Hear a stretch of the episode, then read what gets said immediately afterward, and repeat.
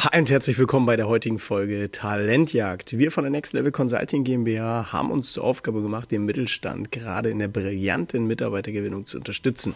Mein Name ist Philipp Knorr und ich freue mich wahnsinnig heute über das Thema zu reden, warum Jobportale wahnsinnig teuer sind und vor allem richtig viel Geld kosten. Viele Unternehmen da draußen, gerade im Mittelstand, kennen natürlich das vertraute Fahrwasser.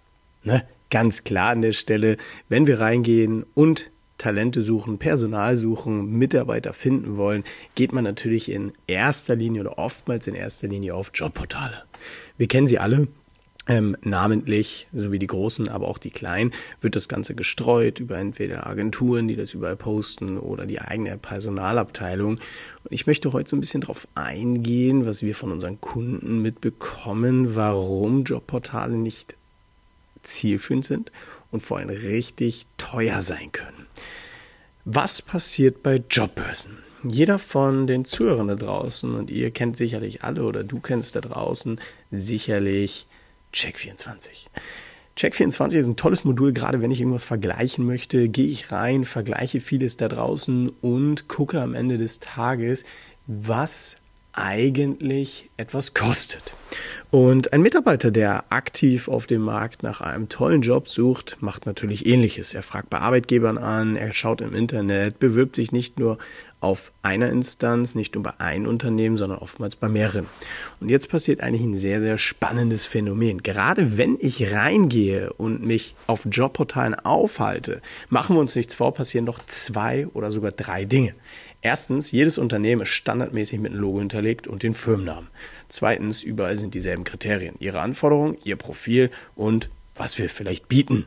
Je nach Portal ist es natürlich immer so ein bisschen unterschiedlich, aber im Kern ist es doch sehr monoton, weil wir haben drei Faktoren, was ist dein Profil, was sind unsere Anforderungen und vielleicht noch, wie sieht dein Tag so ein bisschen aus. Und überall steht dasselbe. Obstkorb, Gemüsekorb, ähm, 30 Urlaubstage, wir haben flache Hierarchien und so weiter und so fort. Also im Endeffekt, wonach soll ein Bewerber, ein Arbeitnehmer, der aktiv sucht, wirklich entscheiden? Ganz offen gesprochen, keine Ahnung. Am Logo, an der Sympathie, vielleicht an den Namen, an der Brand, darauf gehen wir im späteren Teil nochmal ein in diesen Podcast-Episoden. Bedeutet konkret, aber erstmal gibt es ja nicht wahnsinnig viel, woran sich dieserjenige aufhalten könnte. Das heißt, wir sagen immer wieder, warum ist es denn eigentlich so teuer? Jetzt nehmen wir uns mal das Szenario vor, du wärst zum Beispiel aktiv auf der Suche nach einem Job und würdest tendenziell suchen. Dann gehst du auf das Jobportal, siehst du irgendwie zehn Firmen. Im Beispiel, du suchst ein Produktionsmitarbeiter oder jemanden in der IT und schaust einfach nach einem Systemadministrator, gibst das oben in die Leiste ein und kriegst die Unternehmen vorgeschlagen. So, jetzt gehen wir mal zwei Schritte weiter. Ein Bewerber reicht zehn Bewerbungen ein, die Anfrage landet im Postfach oder man zieht sich die Leads aus dem jeweiligen Portal raus und sieht dann beispielsweise Max Müller oder Lisa Schröder.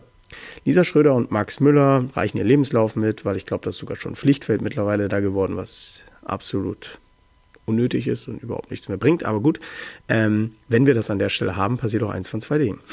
Die erste Sache ist die, man sieht Max Müller oder Lisa Schröder und denkt sich, ja, cool, ich habe einen Lebenslauf. Man kontaktiert den Bewerber in Schritt zwei, nimmt Kontakt auf und findet heraus, warum diese Person vielleicht wechseln möchte, macht seinen gängigen HR. Ähm, Prozess und schaut sich an, dass man die Person eingeladen bekommt. Doch was ist jetzt daran eigentlich so teuer? Naja, erstens, diese Lisa Schröder oder Max Müller in diesem Beispiel werden sich nicht nur bei deinem Unternehmen beworben haben egal ob du Geschäftsführer, Inhaber, Personaler, HR-Verantwortlicher, was Personaler und anderem mitbedeutet, bist, ähm, du kennst es sicherlich selber, da sind noch mehrere Unternehmen im Spiel. Und jetzt kommt eigentlich der teuerste Teil an der ganzen Geschichte. Machen wir uns nichts vor. Ich vergleiche doch automatisch, was mein Arbeitgeber bietet. Und wenn ich jetzt in diese Vergleichbarkeit komme, kriege ich zum Beispiel bei einem einen Bruttoarbeitslohn von 3000 Euro inklusive 30 Urlaubstage. So, jetzt wäre ich ja irgendwie nicht ganz so helle, wenn ich jetzt zum nächsten Arbeitgeber gehe und sage, ja, ja, was kriege ich denn bei dir? Und du oder das Unternehmen würde jetzt sagen, ja, bei uns gibt's 3030 Urlaubstage. Ja, okay. Dann wird doch jemand logischerweise sagen, nee, warte mal, ich würde kommen, wenn ich 3200 Euro bekomme und vielleicht 30 Urlaubstage und an meinem Geburtstag frei. Einfach mal als kurze Annahme. Das heißt, das Unternehmen muss jetzt entscheiden, zahlen wir mehr, als wir eigentlich gedacht haben, wenn vielleicht 3000 Euro für die Stelle eigentlich angesetzt sind. Und sorgen wir dafür, dass der Mensch noch ein bisschen mehr hat. Manche sagen ja, manche nein. Was jetzt aber teuer wird, dass, wenn man das Ganze jetzt mal weiterspinnt, erstens die Fluktuation steigen wird. Warum? jemand, der schon jahrelang im Unternehmer steigt oder ins Unternehmen, für das Unternehmen produktiv arbeitet, naja, der hat doch folgenden Nachteil oder auch Vorteil. Der würde jetzt nicht einfach sagen, ja, wieso, jetzt kommt wer Neues und kriegt direkt mehr als ich. Unzufriedenheit wird also zwangsläufig herrschen, sofern diese Person spitz bekommt, was jemand anderes bekommt. Punkt Nummer eins. Und Punkt Nummer zwei ist doch ganz klar. Ich vergleiche und gehe als Unternehmen jetzt einen Schritt weiter und sage, nein, wir zahlen 3200 Euro und geben einen Urlaubstag mehr, weil sonst gewinnen wir keine Fachkraft und es ist doch teurer, teurer, Achtung, vermeintlich teurer, wenn Anlagen stillstehen, wenn wir Aufträge nicht wahrnehmen können, wenn Deadlines reißen. Ja, natürlich ist es teurer, als jemanden einzustellen für 200 Euro mehr im Monat. Das mag ich jetzt einfach mal zu unterstellen. Aber was wesentlich, wesentlich teurer nachwirkend ist, was ist denn, wenn das dauerhaft so geht? Erstens, die aktuelle Belegschaft wird sagen, was ist denn da los? Hier kriegt jemand mehr als ich. Ich arbeite schon fünf Jahre in dem Laden. Das heißt, tendenziell wieder eine Person, die potenziell wechselwillig wird. Punkt Nummer eins. Und Punkt Nummer zwei ist, was noch wahnsinnig teuer nach hinten raus werden wird, ist, nehmen wir das doch mal nicht auf einen Mitarbeiter und nicht auf nur 200 Euro mehr, sondern der nächste kommt mit 500 Euro mehr oder die nächste kommt mit 700 Euro mehr. Irgendwann ist das doch ein Hochpokern der Arbeitgeber. Weil, und jetzt kommt der Punkt hinter Portalen. Ein Portal ist ausgelegt auf den Arbeitnehmer. Warum? B2C, klassisches Geschäft, monetarisiert wird es aber mit B2B.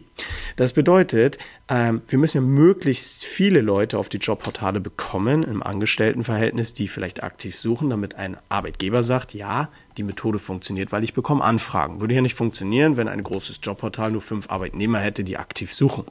Das heißt, erstmal muss es eine, sage ich mal, gute Experience sein für den User, der einen Job sucht. Und jetzt passiert eigentlich das Wichtigste an der ganzen Geschichte. Nehmen wir jetzt das Szenario, ich gehe dort rauf, ich vergleiche, ich schaue meinen Arbeitgeber an, ich bewerbe mich bei einem Arbeitgeber, kriege eine E-Mail mit der Bestätigung, die Bewerbung ist eingegangen. Dann kommt jetzt der ganz wichtige Faktor. Dieserjenige und Arbeitnehmer Lisa Schröder, Max Müller namentlich im Beispiel genannt, bekommt jetzt eine E-Mail. Hey, schau dir doch mal die anderen Unternehmen der Region an, die suchen dieselben Stellen. Umgangssprachlich steht es genau so in der E-Mail bei nahezu allen Jobportalen. Und dann kommt der zweite Halbsatz. Das erhöht deine Chancen auf einen Job mehrfach. Zum Beispiel fünf Unternehmen, die dasselbe suchen. Das heißt, Jobportale sind doch umgangssprachlich darauf ausgelegt, dass derjenige möglichst viele Unternehmen kontaktiert, da möglichst viele Unternehmen auf den Jobportal gelistet sein sollen, weil natürlich das Jobportal dadurch Geld verdient, ist es doch aber so, dass möglichst also viel Quantität kommen wird, aber wenig Qualität, weil eine Vergleichbarkeit da ist. Und zusammenfassend gibt es also fünf Punkte, die man definitiv nennen muss, Erstens, wir haben das riesige Problem, dass die aktuelle Belegschaft unzufrieden sein könnte, wenn man Forderungen von neuen Arbeitnehmern nachkommt, weil man sagt, besser besetze ich die Stelle, als wenn ich da hänge und meine Aufträge ablehnen muss oder die Deadlines reißen. Punkt eins. Punkt zwei, ich gehe auf ein Jobportal und verliere wahnsinnig viel Zeit, was ja noch dazu kommt, indem ich quantitative Anfragen bekomme von Leuten, die eigentlich nur vergleichen. Ich rede mit denen, ich lade den zum Vorstellungsgespräch ein, mit ihr, mit ihm, wie dem auch sei, und halte dort dort an der Stelle mein Personaler fest oder die Personalerin oder am Ende des Tages sogar als Geschäftsführer man selbst sitzt in diesem Gespräch. So, machen wir es fünfmal, vergehen fünf Stunden mindestens, wo ich dann hänge und mir denke, okay, fünf Stunden, die ich hätte produktiv einsetzen können, wenn von den fünf vielleicht nur einer anfängt oder gar keiner. Und dann haben wir Punkt drei neben der Belegschaft und neben dem, dass ich mich rausziehen muss, mit den Mitarbeitern sprechen muss, dass Jobportale ein sowas von langweilig dastehen lassen. Man sieht aus wie jeder andere da draußen und fassen wir uns doch mal ein bisschen an den Kopf in der Hinsicht, möchte ich wie der Nächste aussehen und wir Menschen würden alle gleich auf der Welt aussehen, wäre doch überhaupt nichts mehr Besonderes da. Und ein Arbeitnehmer hat doch in erster Linie gar keinen emotionalen Touchpoint oder Bezug zu dem Unternehmen. Und das ist ein Riesenproblem, weil wenn ich keinen Bezug habe, nur ein Logo, Name oder die Firma vielleicht mal gehört habe, mit Ausnahme von Coca-Cola, Red Bull, also Namen, die man schon irgendwie mehrfach hört, jeden Tag acht, neun, zehn Mal, habe ich dadurch doch wieder einen Mitarbeiter, der vielleicht auch eine Fluktuationsgefahr darstellt, wenn ich den dann bekomme mit mehr Gehalt, was ich zahle, dieserjenige aber irgendwie zum nächsten geht und sich wieder hochpokert. Ja, ich kriege aktuell 3,2, kriege ich bei dir 3,5, dann komme ich. Also wer wegen Geld geht, äh, wegen Geld kommt und in die Vergleichbarkeit auch da geht, der wird auch deswegen wieder gehen, wenn irgendwer anderes ihm diese Chance gibt irgendwann ist vielleicht ein Peakpoint beim Gehalt angekommen, dass man sagt, ja, okay, ob ich jetzt die 100 Euro mehr bekomme oder nicht, ist mir eigentlich egal. Ich möchte in eine Unternehmenskultur kommen. Aber da gehen wir auch später drauf ein. Deswegen ist diese Unternehmenskultur so wichtig. Und dann haben wir Punkt 4 und Punkt 5, den kann man eigentlich leicht zusammenfassen. Der zeitliche Aspekt in Einklang mit, was man da eigentlich bei Jobportalen verursachen muss, um sich wirklich herauszukristallisieren publiziert man das auf 1000 Plattformen, kriegt vermeintlich gute Konditionen. Man muss unglaublich viel Stellenprofile erstmal entwickeln, aber machen wir uns doch mal nichts vor. Jeder Mensch ist ein Individuum. Du bist es, ich bin es. Ähm, meine Mama, mein Papa, Geschäftspartner, Mitarbeiter, jeder da draußen ist doch ein Individuum. Das heißt, selbst dieses Stellenprofil muss doch jemand nicht mal zu 100% erfüllen. Das heißt, Unternehmen verschwenden sehr viel Zeit, in erstens die Aktivität, das überhaupt da zu publizieren, aber auch nachfolgend sich mit den richtigen Menschen zu beschäftigen. Und da sagen wir mal, nee, warum? Ähm, ich müsste doch eigentlich ein einfacheres Tool haben, wo ich reingehe und einfach sage, hey, lieber Mitarbeiter, du bist persönlich cool drauf, hast eine lockere Art, hast einen tollen Humor, passt voll rein, bist schon ein bisschen in dem Bereich tätig und hast Bock, dich weiterzuentwickeln. Dieser Mensch wird wahrscheinlich besser performen als der, der 20 Jahre lang im Job ist und sagt, ja, unsichere Zeiten gerade, ich möchte nochmal meinen Job wechseln. Das heißt, selbst das ist angelehnt an eines, ein gewisses Cluster an Mitarbeitern, die man gewinnen möchte. Und wenn ich diese fünf Punkte zusammenzähle, kann ich jedem da draußen nur mitgeben, bitte, bitte, bitte, ich weiß, Jobportale sind vertraut und sie funktionieren auch bedingt und man kriegt auch mal Anfragen, auch viel, äh, wenig, je nach Stelle. Am Ende des Tages gibt es aber trotzdem das Riesenproblem, diese fünf Faktoren davor, die wiegen wesentlich, wesentlich mehr. Und es ist viel teurer, auf diese Portale zu gehen, weil man hat null Entscheidungsfreiraum, man ist super vergleichbar, man bekommt definitiv nicht die Fachkräfte, die man haben möchte, weil man unzählige Gespräche führt, die super quantitativ sind. Und ich verspreche, jeder von den Zuhörern hier wird es kennen, unqualifizierte Anfragen. Es funktioniert nicht. Und genau das ist der Punkt, weswegen wir ganz klar davon abraten.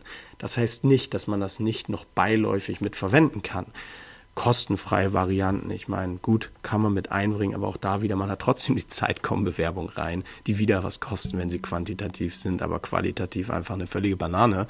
Und da muss man am Ende des Tages ein bisschen abwägen. Macht es wirklich Sinn, nur weil es vertraut ist und weil ich mal darüber eingestellt habe? Oder gibt es mittlerweile doch innovativere Varianten? Und das ist kein Headhunter, das ist kein Jobportal, sondern das ist, was wir zum Beispiel machen in einer brillanten Mitarbeitergewinnung oder auch die Recruiting-Revolution, die wir vorantreiben im Mittelstand. Ähm, darauf möchte ich aber in den weiteren Folgen erstmal eingehen. Das hier sollte erstmal als Einstieg dienen, gerade zum Themenblock 1, weil viele, viele, viele Gespräche führe ich am Tag, wo die Leute auf Jobportale gehen und sagen, das ist sowas von gut. Ja, ich bekomme Anfragen, aber nein, es ist nicht gut, wenn ich betrachte, was da eigentlich für Opportunitätskosten herrschen, was die wenigsten da draußen so richtig verstehen. Deswegen der kurze Einstieg hierzu. Ich freue mich wahnsinnig, wenn dir diese Folge gefallen hat. Ich bleibe auch in den weiteren Podcast immer beim Du. Das ist nicht despektierlich gegenüber der Person gemeint oder den Respekt vor der jeweiligen Position, sondern es ist einfach einfacher, weil wir hier in der Du-Kultur sind, gerade wenn es um das Thema Personal geht. Es ist ein sehr sensibles Thema, wo man auch definitiv die richtigen Worte treffen muss. Deswegen das Du ist immer einfacher. In dieser Hinsicht freue ich mich drauf, wenn dir das gefallen hat. Bitte hinterlass ein Abo, klicke auf den Link und sag, hey, das Ganze ist schön. Oder wenn du derzeit noch auf der Suche bist nach einer anderen Alternative, weil du sagst, Mensch, ja, Jobportale äh, sind doch gar nicht so gut, wie sie mal waren, dann www.next-level-gmbh.de trag dich ein für ein Gespräch und wir beide oder ein Experte aus unserem Team wird Kontakt zu dir aufnehmen und einfach mal schauen, was da draußen möglich ist, wie wir das Unternehmen anpassen. In erster Linie ist es aber wichtig, den Podcast voranzubringen. Support ist kein Wort, deswegen freue ich mich wahnsinnig drüber, wenn du einfach mal die Glocke, glaube ich, heißt das hier, betätigst und ein Abo da ist, damit wir uns in den nächsten Folgen wiederhören. Bis dahin, einen tollen Tag. Liebe Grüße, Philipp Knorr. Ciao, ciao.